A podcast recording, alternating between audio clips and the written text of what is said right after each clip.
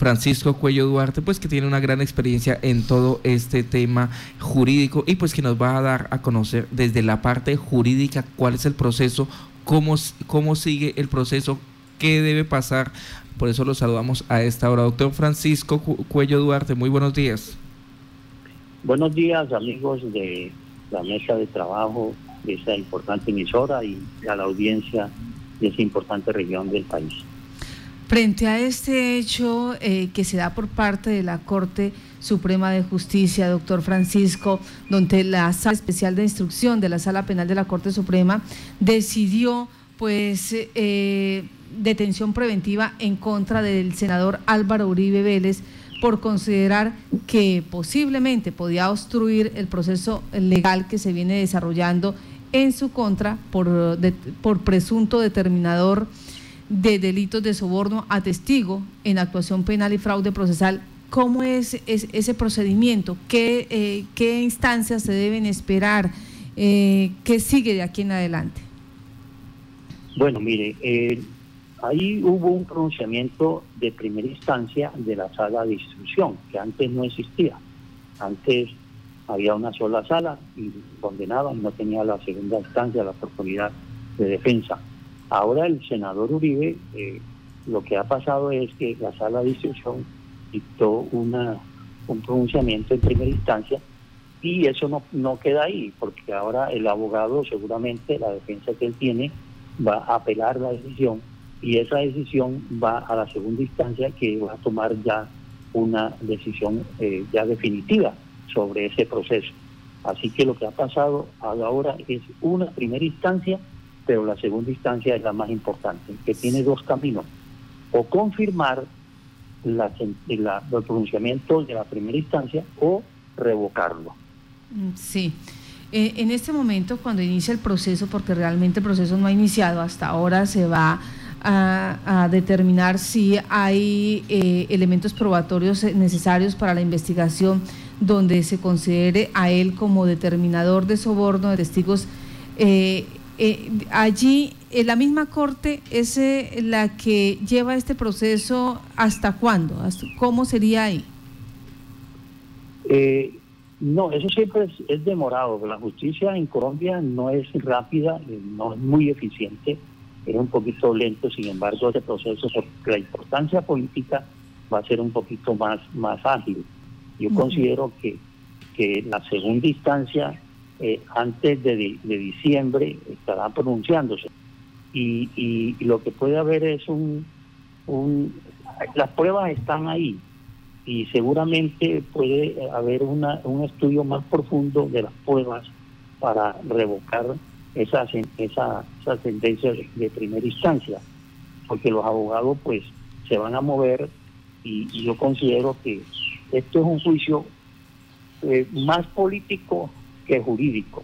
La Corte Suprema de Justicia, con todo el respeto que me merece, eh, se ha pronunciado en otros casos y, y no ha tenido la transparencia porque se dejó permear por la por la corrupción, donde hay carteles de la de la toga. Entonces yo creo que la Corte Suprema de Justicia puede haber una, un pronunciamiento rectificando el fallo de primera instancia.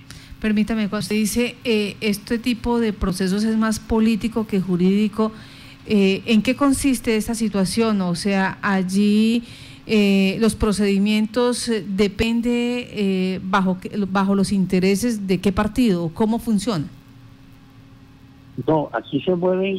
Este es un país político y las instancias judiciales están permeadas por la política.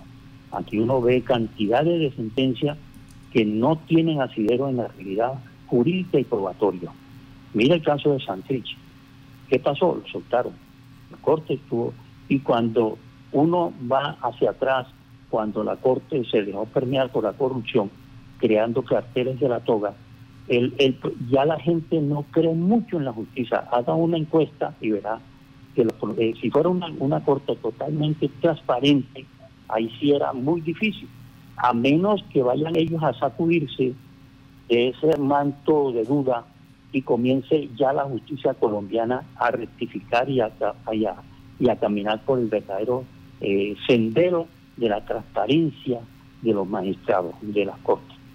Eso es lo que se busca. Entonces, es posible que haya un cambio y, vamos a ver, esperaremos la sentencia de la, el pronunciamiento definitivo de la segunda instancia. Son los, no son los mismos los mismos magistrados, sino otros magistrados, es otra sala. Es posible que tengan más experiencia, más formación, estudien mejor el expediente, porque eh, de eso se trata, de que una otras personas estudien el caso más profundo desde otro ángulo y le vean que, que realmente no es no no tiene los la connotación que le dio la, la primera instancia. Eso es lo que nosotros esperamos ahorita como como abogados que la justicia se rectifique en los errores y que sea más transparente, o sea, 100% transparente o un 90% transparente y menos sesgada políticamente. Doctor Cuello, usted habla de ese sesgo político que tendrían los jueces, pero ¿cómo entender que en lo jurídico, en lo judicial, se basa en pruebas? ¿Cómo eh, quizás obviar esas pruebas e irse por la rama o por una tendencia política? Sí, pero quienes estudian las pruebas son seres humanos y los seres humanos piensan y piensan de acuerdo a su entorno. ¿Cómo llegan los magistrados a esas altas posiciones? ¿Sí? ¿Cómo llegan los magistrados del Consejo de Estado, de, los, de la Corte Suprema de Justicia y de la Corte Constitucional? ¿Y cómo llegan los magistrados del Consejo Superior de la Judicatura? Ahí está la mano política metida.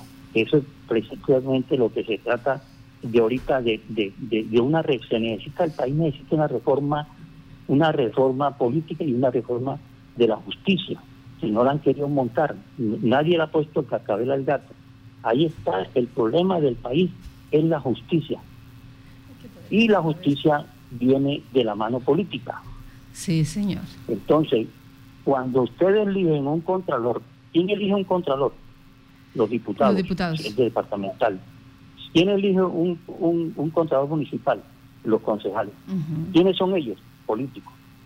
¿Por qué entonces van a, si viene de político, lo eligen los políticos, tiene sesgo político? Eh, eso es lo que hay que dar por terminado en este país, que la justicia deje de ser política. Ahora, eh, en muchos casos los, los, las sentencias son muy, muy bien jaladas jurídicamente, pero tienen un sesgo y el peligro es ese, que caiga en manos de unos funcionarios, de unos magistrados con sesgo político y ahí actúen con fundamento en eso, no con fundamento en, lo parte, en la parte jurídica ni en pruebas. Las pruebas las estudia quién? El ser humano. El magistrado es una persona, es una persona, el otro magistrado es otra persona y cada uno tiene en su cerebro y piensa de acuerdo a sus intereses, intereses políticos que le pueden mezclar con intereses eh, eh, jurídico. Mire, elaborar una sentencia es una, es una muy fácil, con argumentos, con, con buena redacción. Y usted tuerce para donde usted quiera. Eso es como manejar un carro. Entonces, quitémosle en Colombia la parte, el sello politiquero, el sello político a la justicia. Y ahí tenemos un país transparente. La gente no confía en la justicia. Y yo aseguro, y inclusive estoy haciendo un artículo para el próximo, mañana sale un artículo mío en el Heraldo, pero el jueves entrante hago un artículo sobre Uribe, la incidencia política de esto, de esta decisión. Vea, antes de, derrotarlo, yo no soy uribista. A veces voto por Uribe, pero no soy uribista. Y le cuento una cosa, que va a ser más eh, beneficiado Uribe con esta medida que, que, si no hubieran tocado. Si le confirman la medida y lo y lo concluyo lo siguiente, si la Uribe, la Corte Suprema de Justicia, lo condena, lo convierte en mártir. Y si le revocan, lo convierte en ídolo. Este va a ser mi artículo para el próximo. ¿Por qué? Porque la, el voto y la parte política es emocional. La gente se va a emocionar, a decir, ¿por qué? porque resulta que la, Corte Suprema de Justicia no tiene credibilidad en un 100%, desgraciadamente.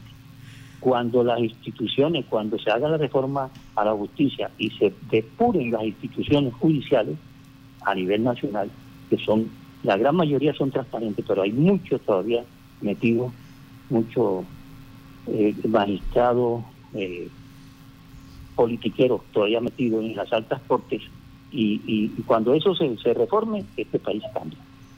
Doctor Francisco, respecto a esto que usted señala de las dos posibles salidas, o se martiriza o sale victorioso como un héroe, eh, también podría ser parte de una estrategia para finalmente lograr lo que ya están haciendo en este momento, que es plantear y poner sobre la mesa nuevamente la propuesta de una constituyente que les permita en este momento desde el poder manipular todo y dejar todo a su acomodo? no sería no no sería de, dudar pero mire eh, aquí la reforma política se necesitan tres reformas en este artículo de mañana yo planteo en el Heraldo tres reformas una reforma política que no la hay que se necesita una reforma a la justicia y una reforma a la salud quién hace eso el Congreso no se va a reformar los magistrados no se van a reformar porque tienen privilegios. Se necesita una constituyente. Por lo menos para hacer esas tres reformas, o por lo menos una, que hagan una. Porque ellos no se van a autorreformar. ¿Usted cree que le van a, que usted le va a decir a un magistrado, oiga, eh, deje, quítese los, los, los privilegios que tiene? El Congreso y los magistrados de las altas cortes tienen privilegios. Ellos no se van a autorreformar, no se van a suicidar por lo tanto, el país va camino hacia una constituyente. Una constituyente que, por favor, haga una reforma contundente. Mm, sí. no se va a solucionar 100% de las cosas, pero sí se van a mejorar.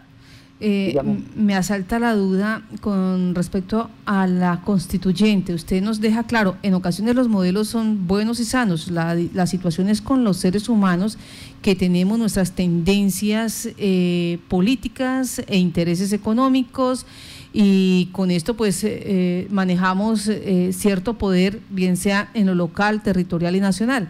En ese orden, ¿cómo garantizar que una constituyente sea la solución?